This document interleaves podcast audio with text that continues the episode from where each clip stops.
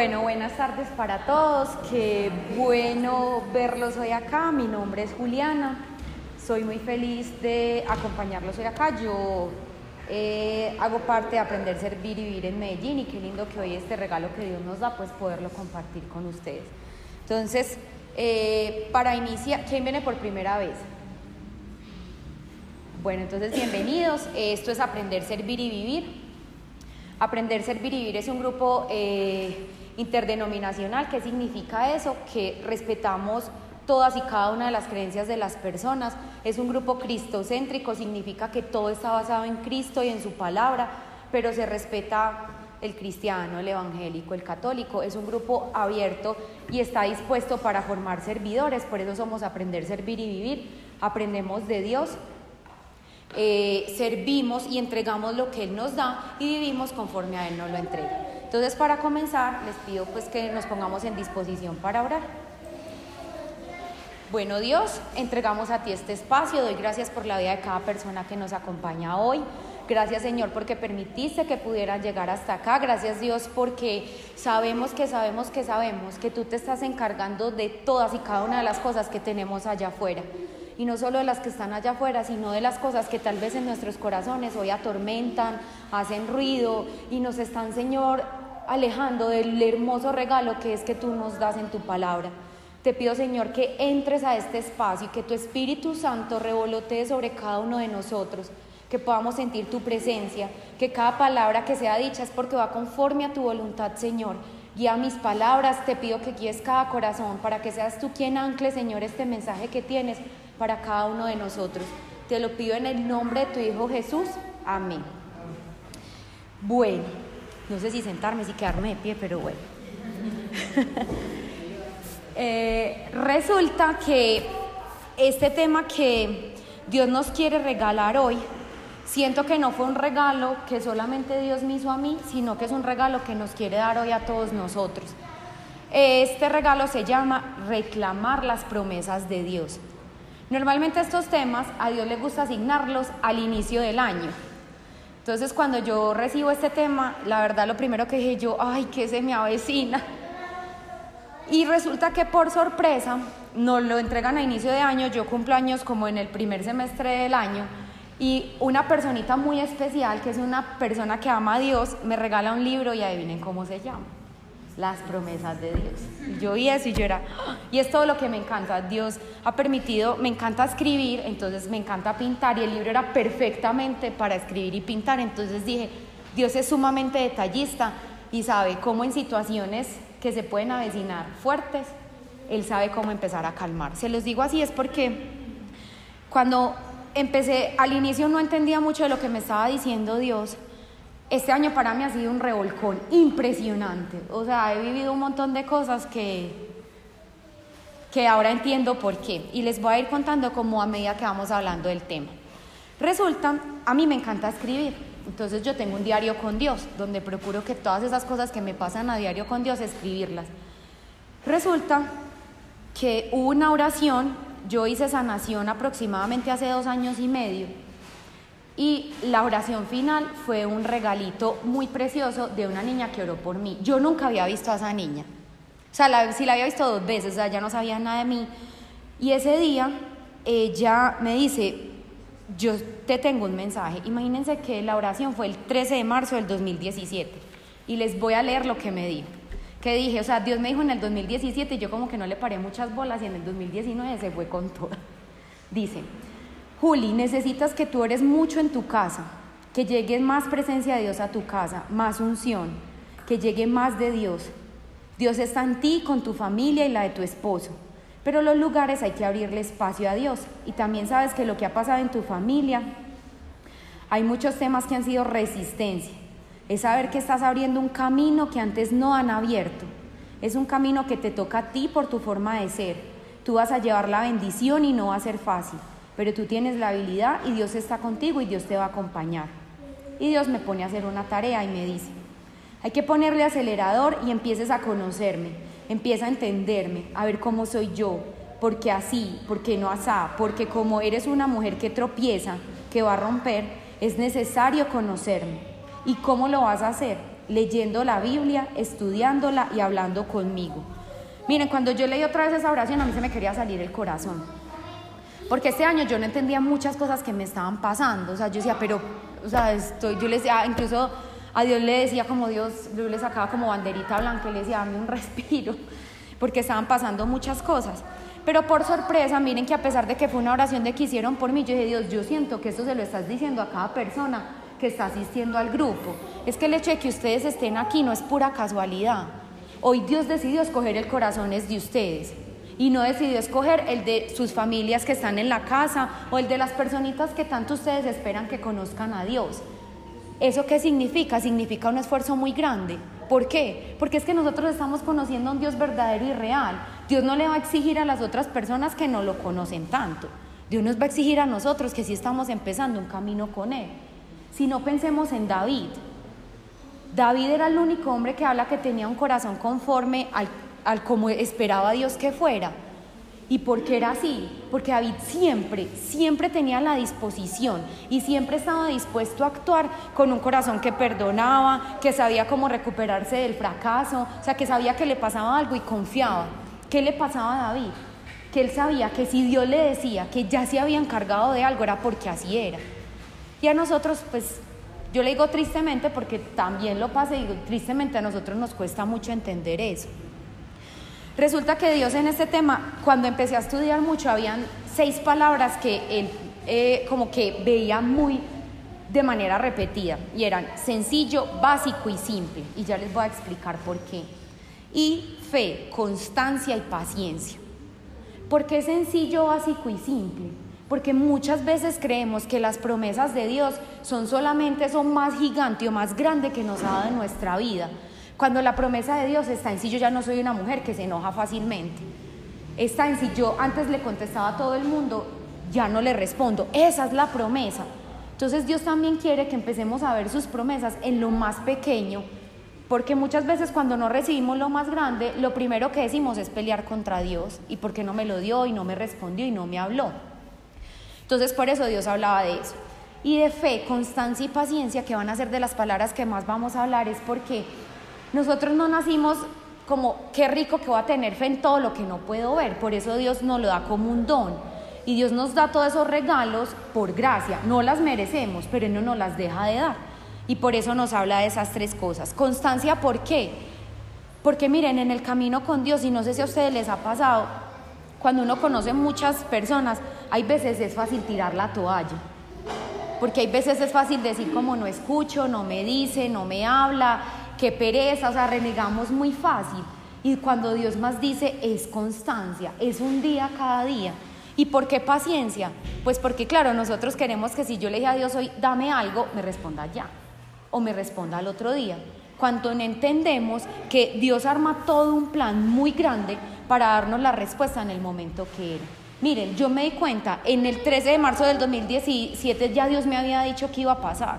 Pues la oración fue muchísimo más, la oración fue como de una hora. Y yo era supremamente impactada porque yo decía, ya no me conoce, no sabe nada y me hablaba de un montón de cosas y yo, y Dios ya me lo estaba diciendo, no va a ser fácil, pero Dios que me prometió que nunca jamás me iba a dejar sola. Y para eso les quiero compartir el versículo que me pareció un versículo supremamente precioso y está en números 23, 19 y dice así, Dios no es como los mortales, no miente ni cambia de opinión cuando Él dice una cosa, la realiza. Cuando hace una promesa, la cumple. Miren, Dios hay algo y es que Él quiere, y vamos a hablar mucho hoy de la Biblia, demasiado. Siempre le hemos dicho, usted quiere que Dios le hable, lea la Biblia. O sea, porque siempre esperamos a que Dios me hable como si otra persona me estuviera hablando. Si en el libro donde Él más tiene poder, donde más tiene promesa, es en la Biblia. Y Él nos está diciendo, yo no cambio. Las personitas sí cambiamos mucho. Incluso piensen ustedes, yo creo que a muchos nos llena de tranquilidad y de felicidad cuando alguien promete algo que nos cumplió. O sea, cuando dijo, te llamo ese día a tal hora y usted recibió esa llamada, pues eso da mucha felicidad. Por lo menos yo me pongo muy feliz. O cuando alguien te dijo, vamos a hacer esta cita y nos vamos a reunir a tal hora y la persona llega.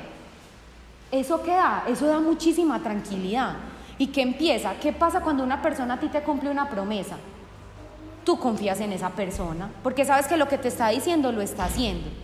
Y no solamente eso, el poder de la palabra que tiene el tú cumplirle una promesa a alguien que empieza a hacer, tú dices, lo que ella me dice es verdad.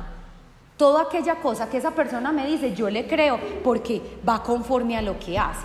Entonces, una promesa es sumamente importante. Entonces, piensen, si así como seres humanos es importante para nosotros las promesas, imagínense las promesas de Dios. Es que Dios ya nos los dio todo, ya, o sea, mire, Él tiene una palabra para cada necesidad, para cada problema, para cada situación. Pero hay veces a mí Dios me pone a decir, y eso que tengo gafas, me dice, es que ustedes son muy miopes. ¿Por qué? Porque es que vemos o lo que nos conviene o lo que no nos conviene o no vamos más allá de. Cuando nos llega un problema, ¿qué es lo primero naturalmente que tiende el ser humano a hacer? A desesperarse. Es lo primero.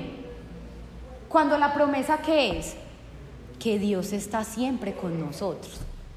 Entonces por eso Dios todo el tiempo es, pero les estoy diciendo, pero les estoy diciendo. Claro, es entendible, Dios sabe que estamos en un mundo donde el mundo hace mucho ruido, donde el mundo es muy inmediatista. El mundo siempre nos dice, tiene un problema de plata, mire a ver qué hace. Alguien le mintió, mire a ver qué hace entonces con esa persona. O sea, siempre son como un montón de cosas cuando Dios nos dice, pare y tenga paciencia. Y resulta que yo creo que todos sabemos, a nosotros Dios no nos pide nada. Sea, yo digo, para todo lo que Él nos da debería haber una lista de un millón de cosas que nos pidiera. Y para ese millón, así como Él nos da tantas cosas, Él solo nos pide a nosotros una. ¿El que nos pide? Fe. Vivir con fe es lo único, imagínense. Y nos cuesta muchísimo vivir con fe. Miren, eh, como parte de mi testimonio, y es por eso Dios a mí me habla mucho de mi familia y habla de la familia de mi esposo, pues porque ya somos uno. Eh, para mí la verdad ha sido muy, muy eh, retador ese tema. Porque cuando yo conozco de Dios, pues les dije que lo conozco hace dos años y medio, o sea, yo conocí de Dios el primer día y yo me enloquecí de amor. O sea, yo ese día supe la confirmación de que mi vida ya no iba a ser la misma de, de ese momento en adelante. Entonces resulta que, claro, yo estaba muy feliz, Dios estaba haciendo un montón de cosas en mi vida, y amo servir, o sea, a mí me encanta servir, pero claro, servir con las personas de afuera es sumamente sencillo. O sea, usted llega a alguien de la calle, no, venga, oremos, no sé qué, pero cuando usted llega a su casa y cuando mi mamá dice algo, cuando el rancho está ardiendo, es otra cosa. Porque entonces uno ve uno es como que, ¿y ahora cómo hago? Con mi papá, con mi mamá, con mis hermanos. O sea, uno ya empieza, es como si a uno con la familia se le pusiera una barrera. Y uno es como que, ¿y ahora cómo me muevo? A mí Dios me jaló las orejas muchísimo. Me dijo, sí, jovencita, por ejemplo, este año acomodó un montón de cosas que amaba hacer y me dijo, no. Me dijo, donde más vas a servir va a ser tu familia, porque es donde más te necesita. Fue muy duro porque fue renunciar a muchas cosas que amaba hacer de Dios, pero también entendía que le estaba haciendo caso, entonces no iba a pelear con él. ¿Qué pasó? Resulta que mi familia había abierto muchas puertas al pecado, demasiadas. Yo les había contado que si conocen los siete pecados capitales, los siete pecados capitales estaban en mi casa, literal. Y resulta que un día eh, yo vengo orando mucho por, pues mi familia ya salva, pero orando para que cada uno suelte muchas cosas del pecado que tienen. Todo esto que les voy a contar es con previa autorización de las personas. Resulta que un día estábamos en mi casa, yo estaba en mi cuarto, Dios conmigo es demasiado gráfico, demasiado. Y bueno, yo escuché que por allá habían unos gritos y a mí se me empezó como a acelerar el corazón y yo, ay Dios mío, ¿qué está pasando? Resulta que a mi sobrina le estaba dando un ataque de ansiedad, pero el ataque de ansiedad le da un ataque de ira. Y yo no entendía qué pasaba y yo escuchaba por allá, mi mamá estaba muy mal y yo como que, miren, eso fue muy impresionante, porque otra cosa también que tenemos que fortalecer es nuestra relación con el Espíritu Santo. Miren, yo intentaba salir de mi habitación, ah, o sea, no era capaz, porque mi intención de salir era como, a ver qué pasa en esta casa, o sea, a ver si yo era la salvadora. Resulta que yo lo que hice es, el Espíritu Santo me dijo, te pones a orar. Yo cerré mi habitación, nunca olvido esta imagen, estaba al frente de mi guardarropa literal y empecé a llorar impresionante. De mi boca solo salieron estas palabras. Tú me prometiste que estabas en esta casa Y se lo dije tres veces, tú me lo prometiste. Y mi sobrina se calmó. O sea, yo dejé de llorar. Y fue muy bonito porque al, momento que pasó, mi mamá me dijo, Juli, ¿cierto que te pusiste a orar? Y yo le dije, es que en esta casa lo único que vamos a hacer es orar, porque el diablo no va a ser de las suyas aquí. Y eso para mí fue muy impresionante. Cuando después eso pasa, empiezo a entender Dios cómo empezaba a poner el reclamar sus promesas en mi familia. Y no solo, aquí estoy hablando de mí, pero yo quiero que esto se lo lleven para todos ustedes. Fue porque algo que viví y he vivido muy fuerte y siento que no va a parar. Pero estoy muy feliz porque Dios nos ha hecho libres de muchas cosas. Dios nos dice, la fe es la llave que abre la puerta al poder de Dios. ¿Qué pasaba? Yo antes en mi casa me creía la salvadora. O sea, que por mí ya todos iban a salvar, que ya no habían problemas, si había una discusión, Juliana siempre era el centro como de la solución. Y eso también tuve que hacer un duelo muy grande con Dios, porque Dios mío, es que tú no eres Jesús. Y eso fue, eso, o sea, ahí se los cuento así, pero eso fue un regaño muy duro. O sea, cuando yo me enteré que lo que quería hacer era salvar a todo el mundo, cuando el que nos salva a todos, ¿quién es? Es Jesús. O sea, mi familia no va a ser salva por mí. Es por todo lo que hace Dios en mi casa. Que Él utilice nuestros corazones para llevarlo es muy diferente. Pero Dios se encarga de cada uno. Y por eso Dios nos regala el versículo en Mateo 17, 20. Jesús les dijo, eso fue porque ustedes tienen muy poca fe. Les digo la verdad, si su fe fuera tan solo como un grano de mostaza, podrían decirle a esta montaña, muévete de aquí para allá, y ésta se movería. Nada les sería imposible. Piensa hoy cada uno, si llega a una montaña, la montaña que puede ser, puede ser un problema, algo que les genera miedo, algo que les genera ansiedad. Piensen ustedes cómo la moverían. Cada uno piense qué haría. ¿Qué nos dice Dios? Dios nos dice, lo primero es con mucha oración, mucha oración y confianza en que la promesa se va a cumplir. Y otra cosa que Dios nos empieza a mostrar es, tenga pensamientos en grande. ¿Por qué? Porque es que pensamos así. Miren, nos pasa algo y es, no, ya no se va a dar. Cuando Dios dice es como, así no lo tenga, piense que se lo ganó, que va a ser el triple, si no se lo di, Él después le dará la respuesta o no espere. Por ejemplo, a mí otra cosa que Dios me decía mucho es, deja de estar esperando que yo te diga por qué estoy haciendo las cosas. Porque tú todo el tiempo como, ay, pero entonces no pasé a este trabajo, ¿por qué? Pues Dios también decía, tu fe está puesta entonces en que yo te diga por qué no. Después te, daré, te darás cuenta de qué te libré, de qué te salvé, por qué no allá, por qué a otro lugar. Entonces miren que siempre Dios también quiere, piense en grande, piense en grande, piense que todo lo que ustedes quieren se va a cumplir, pero grande. Miren, les confieso algo, en mi familia hay muchas cosas que yo quisiera que amaran a Dios con todo su ser, pero yo estoy segura que Dios ya está ahí, independiente del proceso de ellos. Hoy se los cuento así, pero a mí me costó me dolía el cuerpo literal. Pero hoy yo estoy segura de que cada cosa que se mueve en mi casa, independiente de que yo vea discusiones, si veo algo, Dios hay algo que está moviendo para algo mucho más grande. Así mis ojos no lo vean. Y cuando yo me siento así, miren, yo soy, me gustaría ser mucho más aventada con Dios. Pero yo a Dios siempre le he dicho, vea, cuando usted vea que yo estoy así como flaquita, decaída o lo que sea, bajita de nota, yo le dije, arrástreme la camisa si quiere. O sea, siempre le digo así, porque es que yo sé que no hay mejor camino que ese. Cuando he sentido que me he embarrado hasta la conciencia, porque a lo mejor de tanto ruido, es cuando más le digo, límpieme, pero no me deje así. Porque sentir eso, yo digo, yo quiero sentir es paz. Así tenga mil problemas, yo no quiero dejar de sentir la gracia que viene de Dios. Y al Espíritu Santo todo el tiempo se lo digo así. Incluso hace un mes es muy gracioso porque Dios empieza a poner cada cosa. Una de las cosas que le decía al Espíritu Santo es, sabe que yo no voy a vivir por mí, usted viva por mí. O sea, que yo no tenga que estar controlando el plan, que se hace, que no se hace, que sea abierta también a lo que Dios quiere. Y por eso es que Dios nos dice, miren, fe no es actitud. Ojalá la fe fuera contagiosa, pero no es así. La fe es de acción, la fe es que ustedes den el primer paso, la fe es que ustedes sean arriesgados. Es que qué malo puede pasar si yo doy el primer paso. Nada. Pues a lo mejor que la otra persona me diga no y ya. o sea, si interviene una persona, o si es algo que Dios me pide con mi trabajo, con servicio y eso, ¿qué es lo peor que puede pasar? Que no salga y ya, pero no me van a pasar, no me va a hacer nada, yo no me voy a morir. Entonces piense cada uno qué paso de fe aún no ha sido capaz de dar. Miren, no sé si todos aquí conocen la aplicación de Waze, que es una aplicación que te sirve para llevarte a ciertas direcciones. Entonces tú le pones como un punto, le digo, estoy acá, lléveme a tal lado, y él me muestra la ruta más fácil. Como les conté que Dios conmigo es muy gráfico, o sea, Dios me tiene que explicar así porque si no hay muchas cosas que no entiendo. Cuando resulta que Él me mostraba, mira, la vida conmigo es similar a lo que pasa con esta aplicación. Yo soy ese GPS, o sea, yo soy esa brújula que empieza a mover cuál es el camino, hacia dónde te llevo, si te llevo acá, si te llevo allá, ¿por qué no acá, por qué no acá?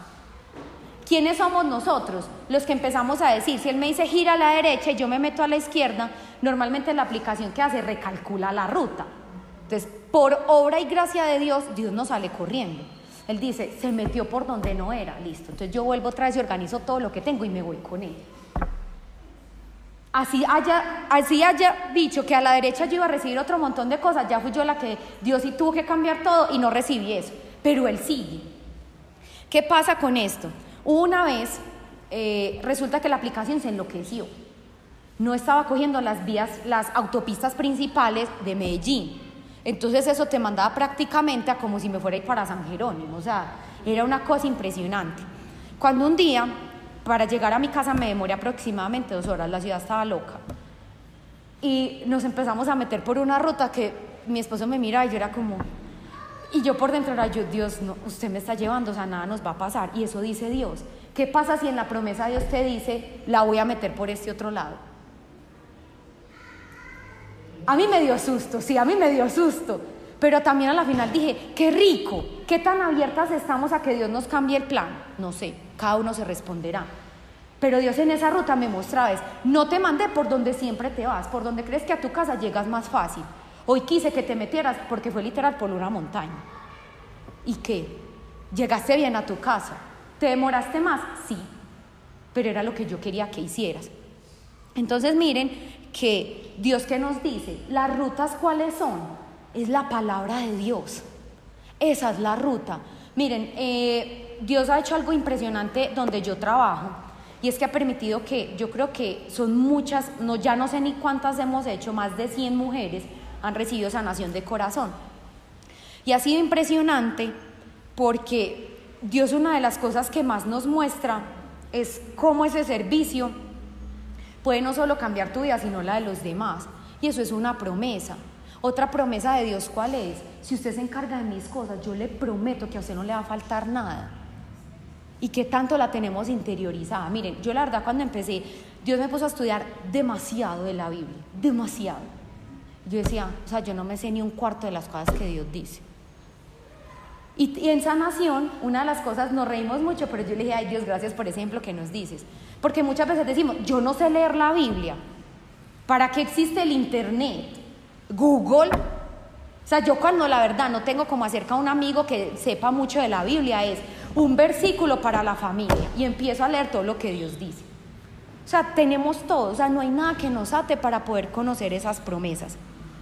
Y resulta que cuando nosotros nos sostenemos fuertes a esa promesa de Dios, tenemos la fuerza para seguir. ¿Cuántos no hemos dicho en el camino, ya no puedo más? Y cuando pasa toda la tormenta nos dimos cuenta que en realidad sí fuimos capaces. Es que Dios es todopoderoso. Imagínense que es todopoderoso. No es como que Él hace unas cositas, otras de pronto, otras no. Todopoderoso es que Dios hace absolutamente cada cosa, así sea sin yo pedírsela. Él se encarga y Él es precioso. Pues sí, como les conté, les conté que para mí este año ha sido un revolcón, sobre todo con mi familia, y es que mi papá tiene una enfermedad cardíaca severa, pero severa es muy severa. Mi papá hoy está vivo por puro milagro de Dios, porque le han hecho más de 12 procedimientos en su corazón y sigue vivo. Incluso los médicos le dicen, Señor, o sea, con usted, o sea, este es un caso atípico, eso no pasa, porque al tercer procedimiento para los médicos ya estuviera muerto. Hoy llevamos 12 y Dios sigue con vida. Resulta que este año eh, su enfermedad ha sido mucho más crítica, entonces hemos tenido que ir muchas veces al hospital. Y son instancias no de un día, son instancias de 20 días. Entonces creo que para aquí personas que hayan tenido familiares en el hospital se darán cuenta que uno tener un familiar en el hospital es no solo retador para él, sino también para la familia. Y resulta que un día eh, yo le empecé a coger miedo al teléfono, porque cada vez que ya era una llamada yo decía, ay no, el hospital, o sea, se me aceleraba el corazón. Una noche me llaman y me dice, tu papá está en el hospital y lo vamos a remitir. Porque es que a mi papá le coge un dolor en cualquier momento, así.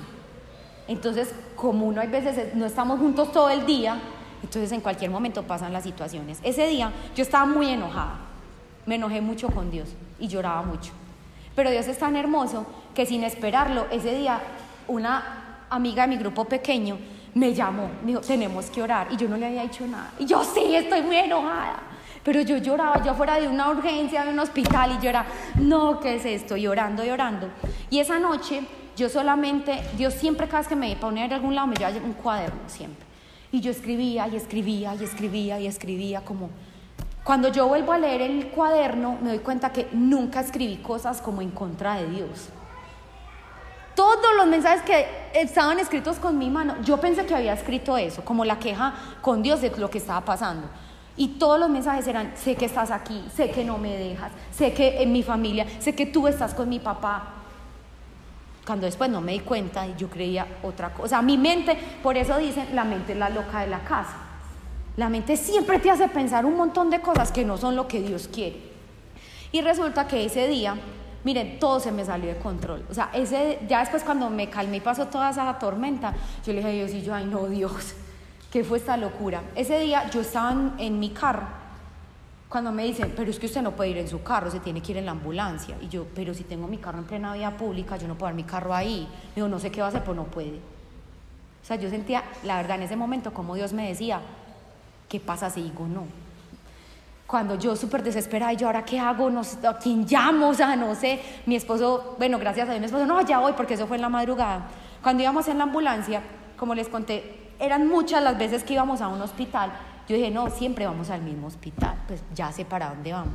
Cuando en la ambulancia yo veía la ruta y yo, ¿para dónde vamos? Yo solamente por dentro y yo, ay Dios, a donde sea que nos quieras llevar, eres tú. Pues no sé para dónde vamos, pero llévanos. Resulta que le pregunto al chico de la ambulancia, él me dice, no, es que no vas para esta, sino para esta. Miren, ahí a mí se me salió una lágrima. Porque ahí entendí la verdad, yo no sé cómo explicárselos de manera física, pues o como si Dios en ese momento me hubiera dicho, lo que tú quieres controlar, tú no puedes. Tú no controlas si el corazón de tu papá funciona o no.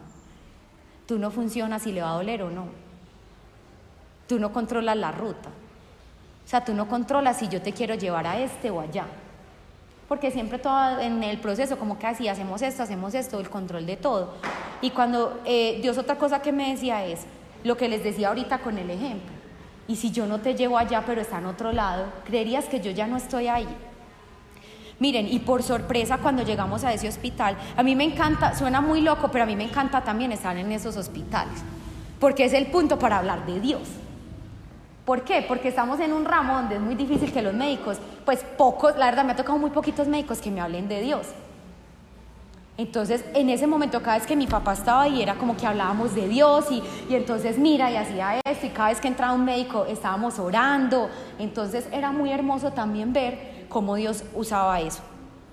Y justo ese día, al hospital que llegamos por sorpresa, yo necesitaba como caminar, o sea, estaba demasiado triste. Y resulta que cuando salgo a caminar me encuentro que había una iglesia en todo el hospital. Miren, ese día, cuando yo llegué y vi el Cristo, yo me le arrodillé y le dije, ¿sabe que yo no puedo más? O sea, llorando arrodillada le dije, ¿sabe qué? Yo, o sea, haga usted lo que quiera. yo a Dios a veces le hablo así. Yo le dije, haga usted lo que quiera. Pero yo me quiero quitar toda la carga que yo tengo de lo que estoy viviendo. Porque es que miren, muchas cosas que Dios a pesar de que ahí puede que le estaba trabajando a mi papá o a mi hermana o a quien fuera, pero a la que más le trabajas a mi corazón. Mi corazón cómo está dispuesto para cuidarlo con tal amor, para no dejar que el cansancio físico me haga enojar, me haga querer tirar todo. Y con eso, miren, yo se los voy a decir, yo he sentido que mis fuerzas han estado por el piso, pero también he sentido como Dios me ha dicho, usted puede y usted es capaz. Porque en ninguna situación he sentido que me ha dejado solo. A pesar de que yo sí empiezo como que no te escucho, no entiendo qué me decís, no entiendo nada. Y miren que Dios es muy lindo. Por ejemplo, en esas instancias en el hospital, cuando en esta última, pues en la anterior, creo que una de las cosas que más lindo fue y fue que Dios me puso tres angelitos hermosos un día. Miren, físicamente una persona me veía y yo decía, no puedo más. No dormía. Era, eran días muy largos en el hospital y llegan ellas a hablarme de Dios. Entonces era como que Dios siempre tiene, yo lo llamo la cerecita, es como ese regalito, que cuando tú más agotado estás, siempre te pone a alguien, siempre hace algo, siempre pasa algo. Miren, y todo se sale tan de control que es muy lindo, porque, por ejemplo, ese día Dios a nosotros nos regaló, nos regaló un servicio muy bonito y es de todos los días compartir a través de un grupo en WhatsApp una oración para las personas pues que quieran escuchar un mensaje de Dios y renovar su mente. Miren, en esa época cuando mi papá estaba así, pues la oración es una grabación. Miren, una vez me tuve que meter prácticamente debajo de un inodoro. Porque no, nada, o sea, yo decía, Dios mío, pero si estoy haciendo una oración para ti. Y Dios dice, es que todo lo controlo soy yo. Yo decía, Dios mío, es verdad. Miren, piense cada uno cuántas veces hemos dicho las siguientes cosas. Nadie me ama ya no puedo más. No entiendo a Dios. Eh, yo busco mi propia verdad. No tengo perdón de Dios. Tengo miedo. Estoy solo o estoy solo. Es imposible. Estoy cansado de luchar. Pues miren, les voy a decir una cosa, estoy segura de que Dios quiere que hoy nunca jamás volvamos a decir eso que nunca lo volvamos a hacer. ¿Por qué? Porque Dios tiene la promesa para todos de que en esas cosas van a cambiar. Pero ¿qué pasa? Dios nos prueba con el tiempo. Miren, eso es lo que muchas veces no entendemos. Cuando uno siente como, eso dice que estoy en un desierto con Dios, uno nunca está en un desierto con Dios. Es que Dios nunca sale como te va a dejar sola, esperé a ver a usted qué le pasa y vuelvo a ver qué, cuál fue el resultado. No, en medio de la prueba Él siempre está.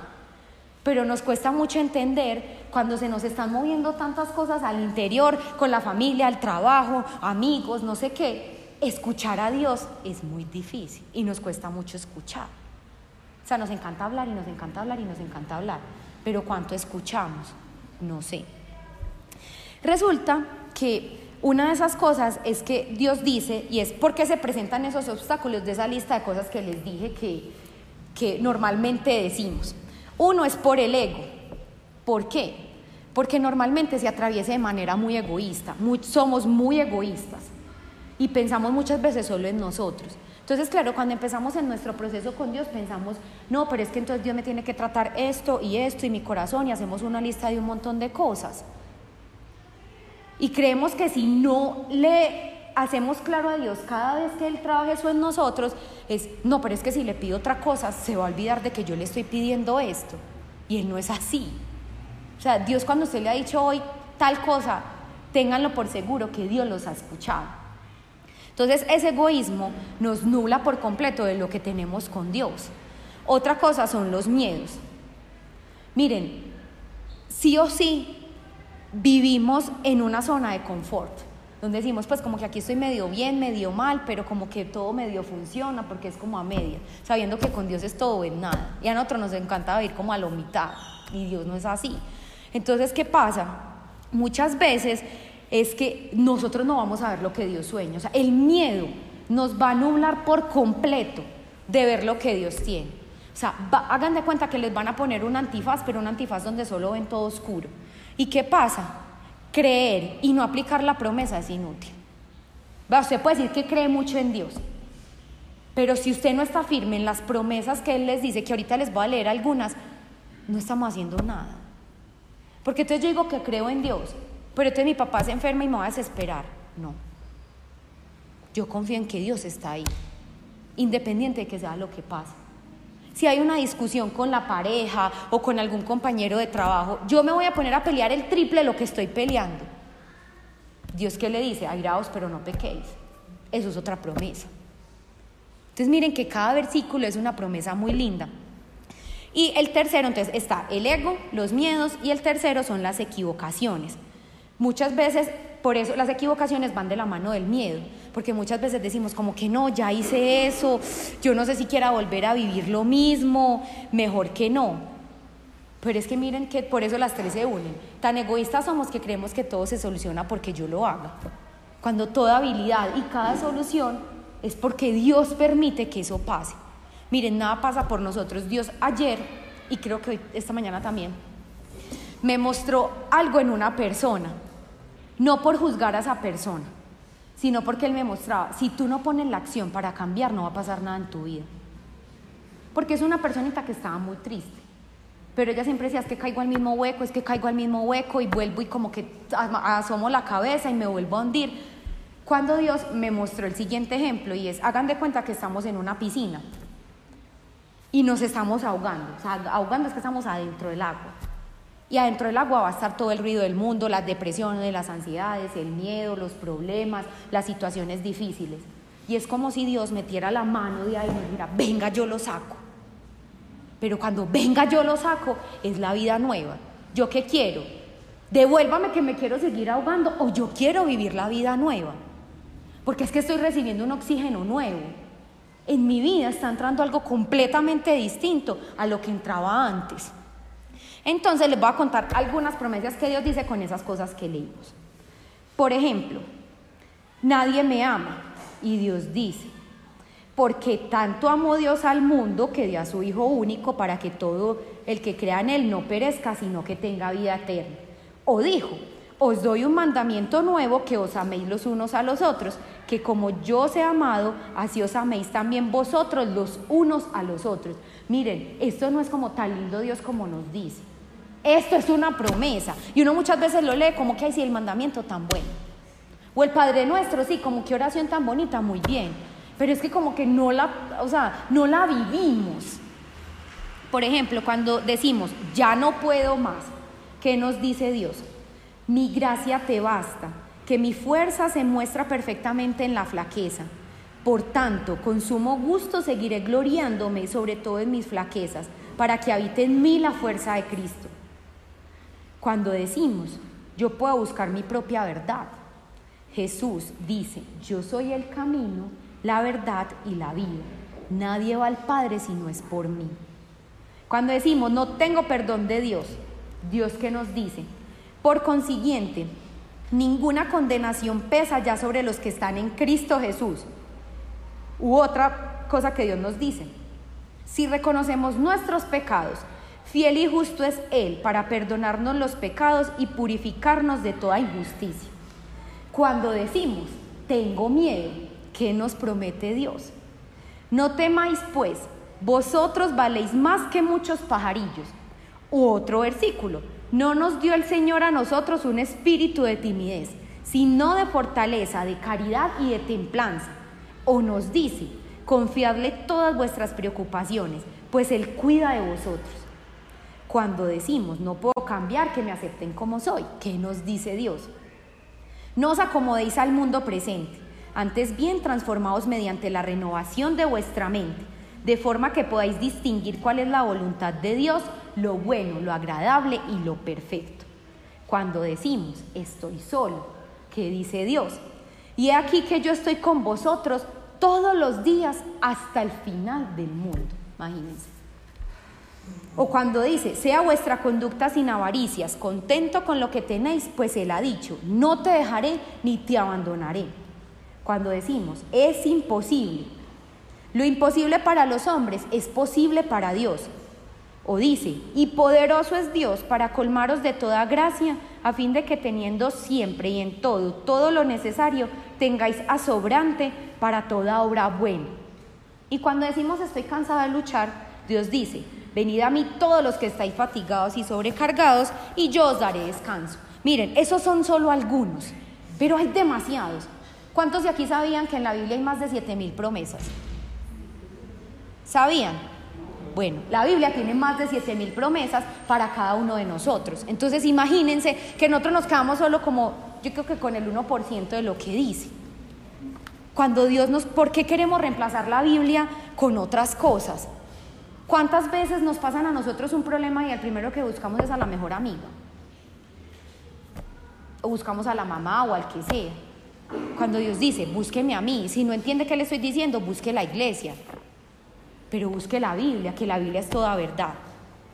Hay otras tres palabras que Dios nos habla y es oración, Biblia y Espíritu Santo. Y las tres son sumamente importantes. Y no debería estar la una sin la otra. ¿Por qué? Porque Dios, miren, ahorita Dios nos hablaba de pensamientos en grande. Así como Dios nos dice eso, ¿qué significa eso? Que Él siempre nos va a cumplir. Pero es que aquí hay algo muy importante. Pero es que cumplir es cumplir qué? Conforme a mi voluntad o a la de Dios. Nos encanta pedirle a Dios, pero sabemos si eso va conforme a la voluntad de Él. No sé. Entonces por eso muchas veces cuando le pedimos algo a Dios es como que, no, sí, yo le pido, pero es que no me lo dio, entonces ahí ya hay un rompimiento. Pero ¿qué pasa? Pues por ejemplo en estos días Dios me ponía un ejemplo de mi trabajo y me dijo, ¿qué tal si yo no te doy ese ascenso? ¿Qué me dirías? Pues antes creo que le hubiera echado mucha cantaleta. Pues hoy le diría, no, pues usted me lleva usted vea que más las personas necesitan de ti. Miren, mis oraciones este año han sido completamente distintas a lo que era antes. ¿Por qué? Porque antes, o no sé si a ustedes les pasa, uno es muy impositivo con Dios, o sea, le impone muchas cosas. Entonces, como deme esto así así, y entonces no sé, y él no es así, no sé qué. Y que si Él mueve muchas cosas para que se dé de otra forma. Por eso Dios nos dice, no es que pensemos, está en 2 Corintios 3:5. No es que pensemos que estamos capacitados para hacer algo por nuestra propia cuenta. Nuestra capacidad viene de Dios.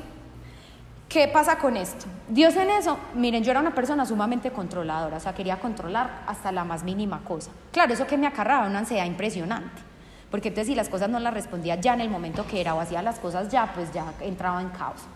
Entonces, claro, en ese proceso de sanación con Dios, pues soltarle el control ha sido un proceso muy lindo, pero muy retador. Eh, en esas oraciones aventadas a Dios, eh, Dios me regala un viaje muy lindo con mi esposo este año al exterior y yo le dije el día anterior, antes de viajar, yo haga con ese viaje lo que le dé la gana. Así le dije a Dios, haga lo que quiera. O sea, yo no quiero que sea un viaje solamente de placer. Eh, quiero que sean unas vacaciones, que yo aprenda, que mi esposo aprenda y que estemos pegados de ti. Cuando yo terminé esa oración, yo como que me puse fría. Y dije, ay, ¿qué dije? Efectivamente todo el viaje se salió de control. Miren, teníamos unos itinerarios. El día que viajamos, ¿qué pasó? Una personita casi se muere en el avión. ¿Fue el momento para qué? Para orar por ella. Entonces, miren, ese, eso acarreó que llegué mucho más tarde. Teníamos un plan como de hacer unas cosas. Nada, llegamos al aeropuerto. Fue muy chistoso porque eh, mi esposo cada vez que me pregunta, yo le digo, este viaje es de Dios. Entonces, él hará con lo que quiera. Entonces, antes me, como que me preocupaba mucho, ahora cuando cada cosa se sale de control, ya me parece como hasta divertido. Yo, ay, Dios está ahí, quién sabe qué quería hacer, esperé a ver. Claro, en el aeropuerto nos tocó el policía más bravo, entonces yo era por allá, ore y ore por el policía. Yo, Dios mío, ese señor de tener tanto dolor en su corazón, que era súper bravo. Cuando nos mandaron a un cuartico, entonces mi esposo dice, ¿qué, ¿qué pasa? Y yo, nada, yo, Dios dice, la verdad se sale a la luz. todo está en orden, nosotros no estamos ocultando nada. Claro, fue muy charro porque entonces el señor le pregunta a mi esposa, que ¿dónde está su esposa? Por allá. Ay, no, váyanse, va, nos reímos. O sea, mi esposa me mira, ¿cómo así que preguntándome dónde está mi esposa y te vio? Y ahí sí, chao. Y yo, eso es Dios, vio. Y ya en el viaje fue muy sorprendente porque llegamos a una, no conocíamos a nadie, pues solo conocía a una persona, pero llegamos donde una familia, miren, era una familia que amaba a Dios por sobre todas las cosas sea, yo era tan feliz y yo, era, y yo no sabía. O sea, yo estaba haciendo un plan para llegar a algo. Y en ese momento Dios respalda mucho porque al día siguiente, miren, Dios es tan perfecto, hablábamos de Dios casi todo el tiempo. Y al otro día, eh, porque eso, pues mi esposo tiene una relación muy distinta con Dios, por eso me pongo tan feliz cuando les cuento eso, porque él está en su proceso con Dios y es muy distinto. Entonces, va en sus pasos y en su camino. Entonces, claro, al día siguiente nos invitan porque quieren hacer una atención con nosotros y yo estaba muy relajada hablando cuando me dice la, como los dueños de la casa, los dos, son una pareja de esposos. Es que, Juliana, ¿quieres orar? Yo me quedé, es que, y mi esposo me mira y es que, y entonces nos reímos. ¿Por qué? Porque es muy lindo ver cómo tú llevas a Dios a cada cosa que haces. Miren, nos tocó en ese viaje orar por muchas personas, porque hubo unas catástrofes que se presentaron, entonces era mucha oración de pedir por las personas. Miren, el entorno tiene mucho miedo. En ese viaje yo me di cuenta que la gente tenía demasiado miedo, porque dijeron va a haber una tormenta y no sé qué, y mi esposo y yo nos miramos y era como que, pues nosotros porque estábamos, incluso pues un familiar que tengo allá me decía, pero vos por qué estás tan relajada y yo, pues porque si a mí me cuida Dios, pues yo por qué me voy a poner así. Miren, decís que no hay gasolina, nosotros llegamos a una gasolinera y había gasolina. Es que no hay agua y nosotros llegamos a una parte y había agua y yo, pues, o sea, a mí Dios me cuida, a mí no me va a pasar nada. Entonces miren que muchas cosas que cuando las personitas ven eso, llegamos a un país donde poco conocen de Dios y Dios es tan creativo. Yo amo ponerme cositas que digan mensajes. Entonces un día tenía, eres unas cosas, mire, por eso es simple. Dice sonría. Y una niña me empezó a hablar y yo le empecé a hablar y le terminé hablando de Dios. Y ella sonrió. Ya sea, es como para el pie de que uno pueda hablar de otra cosa. Y yo sabía que en ese viaje, miren, poco mucho Dios se encargó de todo lo de nosotros. Pero todo lo que nosotros llegamos con el corazoncito recargado de ese viaje, yo quedé sumamente sorprendida. Porque ya cuando llegábamos y hablábamos de todo lo que había pasado, solo habíamos podido hablar de la fidelidad de Dios. Y yo me sorprendía más, pues, de ver a mi esposo como hablando muchos temas. Cuando ella me decía, es que si tú te sientes tranquila orando, vamos a orar. Y yo, y yo, sí, es que eso es. Entonces miren que Dios también nos dice en Josué 21, 45, ni una sola de todas las buenas promesas que el Señor le había hecho a la familia de Israel quedó sin cumplirse. Todo lo que él había dicho se hizo realidad. Miren, yo quisiera tatuarme esto en todas partes, para que cada día esa promesa, Dios está hablando de Israel, pero esa promesa no la está diciendo. Ninguna promesa se va a quedar sin cumplir. Que eso también nos pasa mucho cuando leemos la Biblia, cuando decimos, es que Dios le dijo a David, Dios le dijo a María, o Dios le dijo a José, o Dios le dijo a Job. Entonces decimos, así ah, como tan bueno que Dios en ese momento le habló a ellos, pero yo no.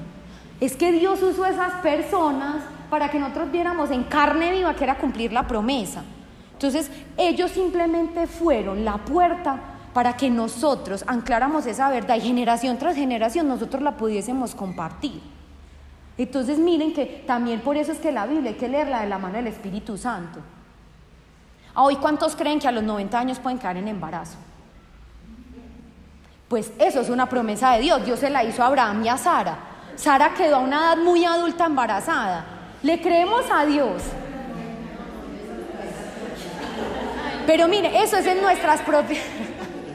Pero miren que Pero esa fue la promesa que Dios le hizo a Abraham. Esa fue la promesa y se la cumplió. Que le iba a dar hijos, no le dijo cuándo. Entonces miren, y me encanta que esto haya pasado, porque eso es muestra de lo mucho poco que podemos creer en las promesas. Porque es que nuestro ser racional nos dice todo lo contrario. Entonces me encanta que... Y la promesa está en la Biblia, la promesa, Dios dice, a 90 años se puede caer en embarazo, entonces, miren que son muchas cosas que pueden pasar. Resulta que así como vemos que Dios nos regala muchas cosas lindas, así también cuando, eh, pues cuando experimentamos un contratiempo, pues difícil es reclamar la promesa. Porque cuando uno está triste, uno qué pasa, uno cae en el mismo error. Entonces vas y buscas a las personas, te llamaron, es, ¿quién me va a prestar plata? Me están cobrando, no sé qué, cuando la promesa de Dios es el dueño del oro y la plata. O sea, empezamos a buscar como todo momento cosas, a ver qué me puedo agarrar, pero no justamente es de Dios. Y por... Exacto. Y eso es, ojo, acabas de decir una cosa muy importante. No hay fe sin esperanza. ¿Por qué? Porque la fe es que yo doy el paso de fe, listo, de que mi familia es salva. Pero yo puedo llegar a un punto, si tengo mucha fe y todo en Dios, pero ah, no, ya con ellos no va a pasar nada. Eso es esperanza. Es que esperanza es esperar siempre lo bueno, que Dios sí lo va a hacer cuando yo no sé, pero en su momento lo, lo irá haciendo. Por eso les dice, cuando todo se les sienta que se les vino al piso, recuerden las promesas de Dios. ¿Por qué? El primer versículo que le leí, que fue el, el versículo en números, es que Dios no es como los mortales. Él sí cumple, promete. En cambio, otras veces prometemos como que, ay, no, se me presentó un inconveniente, ya no puedo ir. Pues Dios no es así. Y eso ojalá, miren, yo creo que el mensaje con esto Y Dios ha sido muy claro, es como, ojalá se impregnaran y como que vivieran así con eso, que lo tuvieran siempre en su cabeza. Miren, con eso pasó algo muy lindo y es que un día en mi trabajo, como Dios actúa, acuérdense, Dios no actúa solamente en una cosa, Dios actúa en todo. En mi trabajo yo sentía como que todo estaba muy, como que me sentía, me estaba como llevando el río. Y yo no, como que está pasando, yo necesito hacer un pare. En ese justo momento, esa semana, como que me hacen el comentario, venga, que podemos hacer cosas mejores y, y más buenas. En otro momento de mi vida creo que era dicho, no, ya me van a echar, no estoy haciendo nada, esto está muy horrible. Cuando, ¿saben yo qué hice ese día? Dije, ¿cuántos miles de personas somos en este mundo? No tengo la cifra exacta, pero somos un montón. Y Dios con cada uno tiene un proceso especial. Así que ¿quién es el más creativo de todo el mundo? Dios. Entonces yo me senté en mi oración y le dije, Dios, ¿sabe qué? Yo necesito que usted me ayude a ser tan creativa como usted. O sea, ¿quién más le va a pedir creatividad? Le dije, no quiero ir a los libros, no quiero ir a internet. Yo quiero que mi creatividad venga solamente de ti. Cuando eso pasó, ese día, por la tarde, empezamos a ver unas cosas. Miren, la verdad, por eso es que Dios dice, ustedes no tienen control de nada. O sea, Dios vio que yo le estaba cediendo hasta el control de mi trabajo, que ya no quería más. Y ese día empezaron a salir unas ideas que mis compañeros de trabajo eran como que, no, sé qué le pasa, y yo, Dios. Entonces también eso es para que yo pueda hablar en mi trabajo de Dios. Y no solamente eso, Dios empezó a ponerme otros regalos hermosos. Me regaló unos cursos y yo era, ay, y gratis. Yo era como que, como que vea esto, te ganaste esto. Miren, fue muy impresionante porque hubo, en mi trabajo hicieron algo, no sabíamos que eran, pues como que iban a escoger a muy poquitas personas, pues donde yo trabajo somos muchas y Dios me puso ahí. Y todo el mundo me pregunta, ¿es que usted qué hizo? Y yo pues solamente escribí mi número y mi cédula y ya. Y todo el mundo dice, ¿que usted por qué está allá? Porque era un curso donde nos iban a enseñar un montón de cosas para, pues como para crecer en la carrera que tú tienes. Y todo el mundo era que, yo le es que me lo dio Dios, es que yo no hice nada. Entonces miren que es muy lindo ver cómo Dios hace eso. Y de esta mano, cuando, y miren, y en ese momento cuando Dios daba todo eso, cuando yo solté y dejé ese control como de lo que estaba pasando en mi hogar y en mi familia, miren, como que Dios iba, como que, ah, ya no estás enfocada en que te duele, en que estás triste. Bueno, mira, te voy a dar más ojos de esperanza para que hacen esto. Por eso en esos contratiempos Dios nos regala este versículo en Hechos 27. Ojalá se lean todo el, todo el capítulo, porque es muy bonito. Dios dice, esto le pasó al apóstol Pablo cuando iba en un barco con sus compañeros y estaban batallando en medio de una tormenta, que dice, todo parecía perdido pero Dios le dijo a Pablo que todos se salvarían. Pablo confió en Dios y dijo a los otros, por tanto, señores, anímense porque tengo confianza en Dios y estoy seguro de que las cosas sucederán como el ángel me dijo. ¿En quién confió Pablo? No confió en el barco ni en el capitán. Él confió en Dios. ¿Qué pasa? El barco no duraría para siempre, pero la promesa de Dios sí. La historia es genial porque ahí ven cómo termina. El barco llegó vuelto nada, pero todos llegaron con vida. Y eso es lo que Dios nos quiere mostrar en las promesas. Es que no sabemos cómo vamos a llegar hoy a otro punto. Pues yo no sé si vamos a llegar vueltos nada o vamos a llegar muy felices, no sé. Pero Dios dice, yo te aseguro que vas a llegar. ¿Cómo? Dios se encargará de poner en ese punto cómo vamos a llegar. Y por eso, eh, como para ir cerrando, les voy a contar un testimonio que fue uno, un testimonio que nos tocó muchísimo Resulta que en mi familia, eh, pues como ya la familia de mi esposo, mi cuñada estábamos muy felices porque todo médico había dicho que ella no podía quedar en embarazo. O sea, si ella quedaba en embarazo era un verdadero milagro de, pues de Dios o, o de lo que sea como lo digan los médicos. Resulta que Dios da la promesa y ella queda en embarazo. Miren, fue una felicidad demasiado impresionante. O sea, porque el esperar un bebé, o sea, estábamos como que, ay, no, cuando le habían dicho que no, pues ella ya había como que perdido la esperanza. O sea, llegó, no, ya vamos a quedar sin ser mamá. Y siempre, cada vez que hablamos era, si Dios promete que vamos a ser papás. O sea, es que Él nos hizo para dar vida. Resulta que un día pierde el bebé. Cuando recibimos esa noticia, fue muy duro porque mi esposo se me tira encima, fue un día por la noche. Y yo dije, ¿qué pasó? Y me dijo, perdimos el bebé. Yo le dije, ya ven, o sea, yo le dije, me tengo que ir a orar. En ese momento, cuando mi esposo trató de decir como que esas horas, como que iba a pelear con Dios, el Espíritu Santo le cayó la boca. Y me fui a orar a la otra habitación. Obviamente empecé a llorar mucho. Y el que le dije a Dios, y yo, pero no, pues que estás en mi familia. Y entonces, miren, yo dije eso y ya después no fui capaz de volver a decir ni una sola palabra de queja. El Espíritu Santo yo sentí como si había, o sea, como en mí, hagan de cuenta que me hubiera levantado y dije, pero no, tu promesa es más grande y tú estás aquí y yo sé que esto no lo haces en vano y yo sé que hoy nos duele, pero vas a levantar a la familia. Miren, eso no era yo. Yo sentía como el Espíritu Santo en mí estaba haciendo eso. Resulta que por muchas cosas de Dios, eh, pues mi esposo y yo ya somos uno, ¿cierto? Entonces mi esposo y yo ya somos una sola persona. Cuando mi esposo me dijo, Juli, yo tengo que ir a trabajar y Dios a mí me había puesto que yo debía ir temprano al hospital. Entonces yo le dije, no, tranquilo, o sea, yo estoy aquí mientras tú puedas llegar. Miren, yo le había tenido mucho miedo a, a hablarle a los hombres de Dios ¿Por qué? Porque ustedes me ven y yo soy una persona muy efusiva, o sea, para mí todo lo de Dios es sobrenatural, o sea, a mí me pasa una cosa y yo soy como, ¿qué es esta felicidad? Entonces, claro, y los hombres son más racionales, o sea, los hombres como que, ¿ah? ¿qué te pasa? Pues como que eh, somos muy distintos. Entonces, claro, a mí un hombre me preguntaba de Dios y yo me quedaba como paniqueada y yo era... Entonces Dios sabía que yo no podía tener eso, como así, es que uno le habla a Dios a todo el mundo, hombres y mujeres.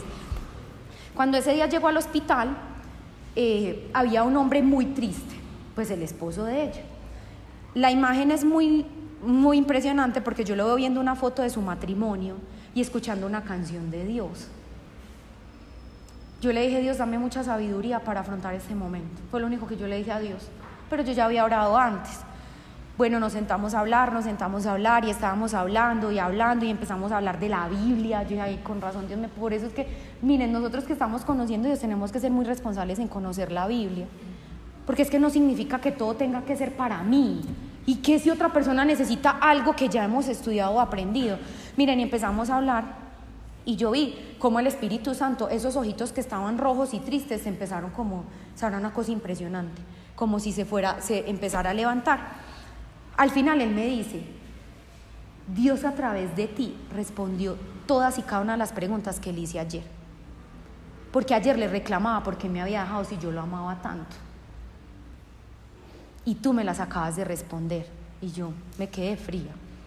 Yo dije, es que no es por mí, o sea, no es Julián. Es Dios quien decidió estar ahí. Luego vamos a orar por su esposa. Fue una oración, la verdad, una de las oraciones que yo he hecho por otra persona, que yo he sentido tanto dolor. O sea, que eso es misericordia. O sea, yo sentía, y yo, porque yo decía, Dios, que yo también quiero ser mamá. O sea, yo quiero tener hijos. Pues y sentir este dolor de una ilusión tan grande es muy dolorosa.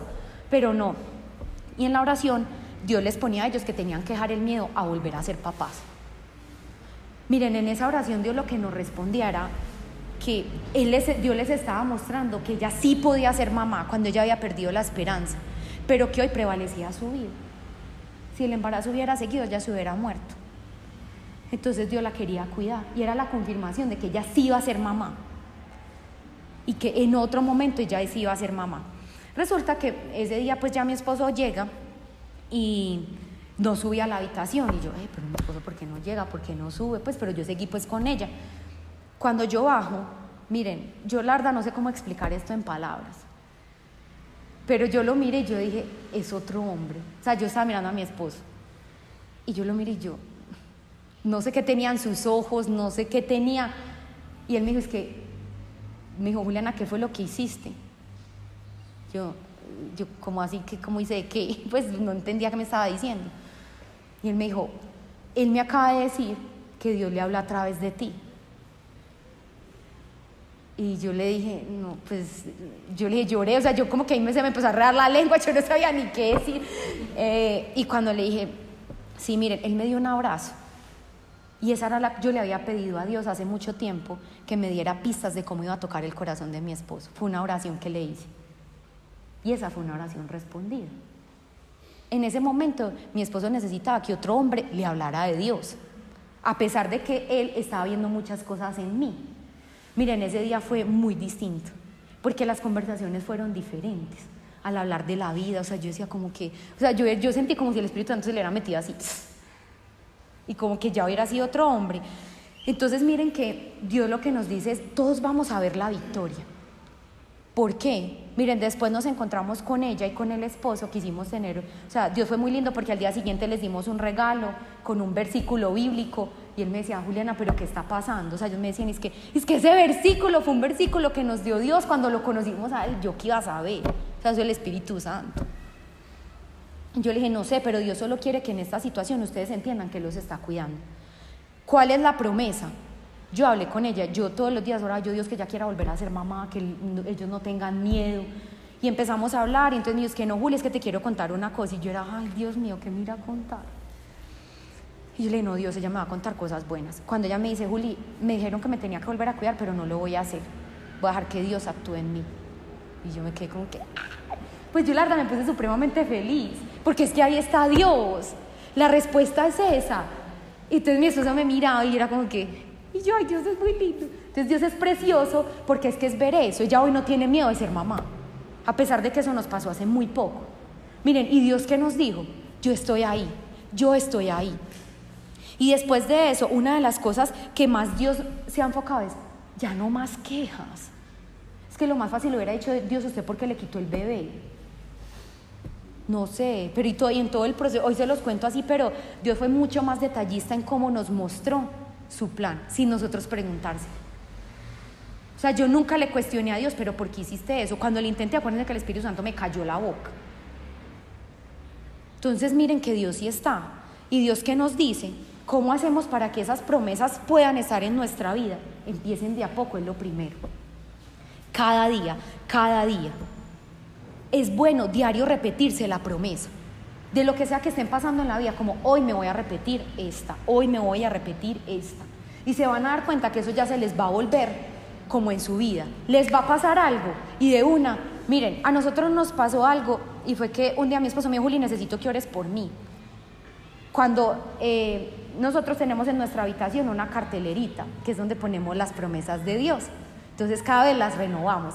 Nosotros nos despertamos y lo primero que miramos son las promesas. Eso fue algo que me entregó Dios, porque dije, Dios, yo las quiero llevar a clase en mi corazón y leerlas cada día.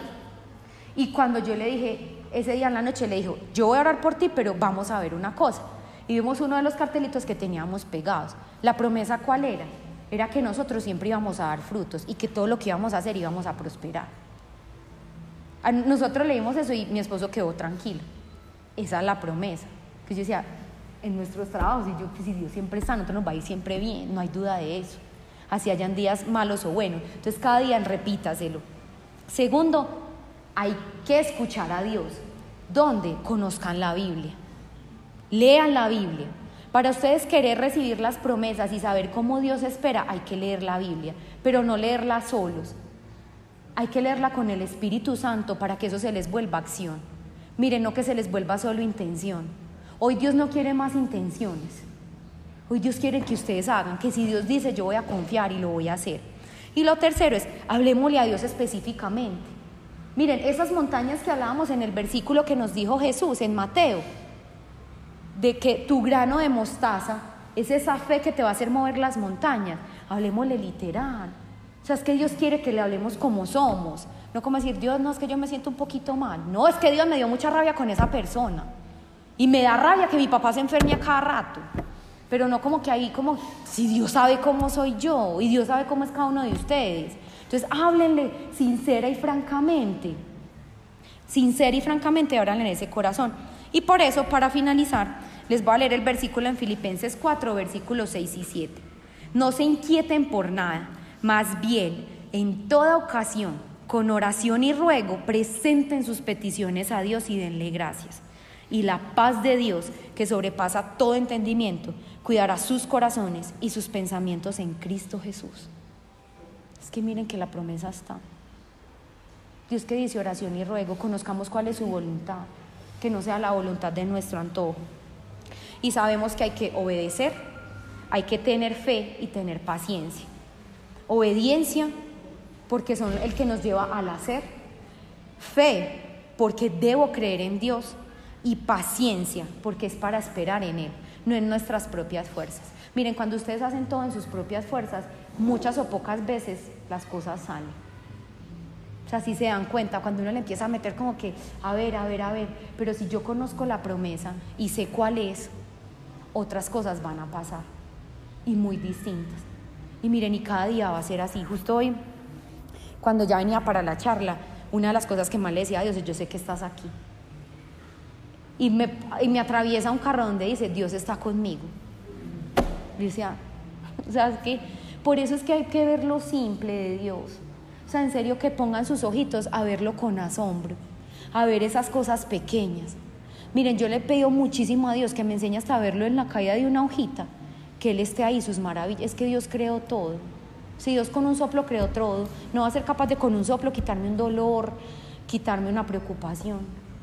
Entonces, esperen en Él, porque sabemos que todo lo que nos va a Dios es lo mejor. Y con eso finalizamos. Entonces, vamos a hacer la oración final. Bueno, entonces nos disponemos para orar.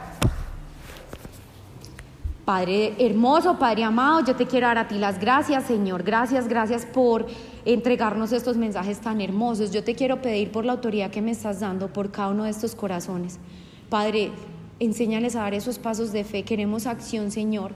Yo te pido, Señor, que no haya más quejas en su vida, que no más pensar en lo malo, no más pensar que estamos solos, que nos abandonaste y que nos dejaste. Porque sabemos, Señor, que después de clamar a ti, tu voz nos dice que ya escuchaste todas y cada una de nuestras palabras y que estás aquí, Señor, para ayudarnos. Yo te pido, Señor, que cada corazón cargado que esté aquí reclame tu promesa. Así no esté cargado, Señor, así esté tranquilo, que podamos reclamar tus promesas, Padre, todas y cada una, porque no hay, no hay, Señor, ni un solo espacio de nuestra vida donde tú no tengas respuesta para ellas. Que hoy tu Espíritu Santo nos dé esa convicción, Señor, de que eh, las respuestas están en ti, de que toda esa respuesta que cualquiera, alguno de nosotros está esperando, tú se la quieres dar, Señor. Acércanos más a tu Espíritu Santo, acércanos más a tu palabra, abre nuestro entendimiento y nuestra razón, Señor, pero sobre todo danos esa constancia, Dios para entender que tus tiempos no son nuestros tiempos, para entender que tus respuestas, Señor, no son las respuestas que nosotros esperamos y que nuestros pensamientos, Señor, no son como los tuyos. Por eso danos pensamientos en grandes a todo lo que estamos aquí, pensamientos en grandes, Señor. Y no, dejas que nos, no dejes que nos alejemos de ti, Padre. Tráenos a ti, tráenos a ti, Señor. Arrástranos a ti, Señor, porque sabemos que tú eres el único y mejor camino, verdad y vida para todos nosotros. Te lo pedimos en tu nombre, Jesús. Amén, amén y amén.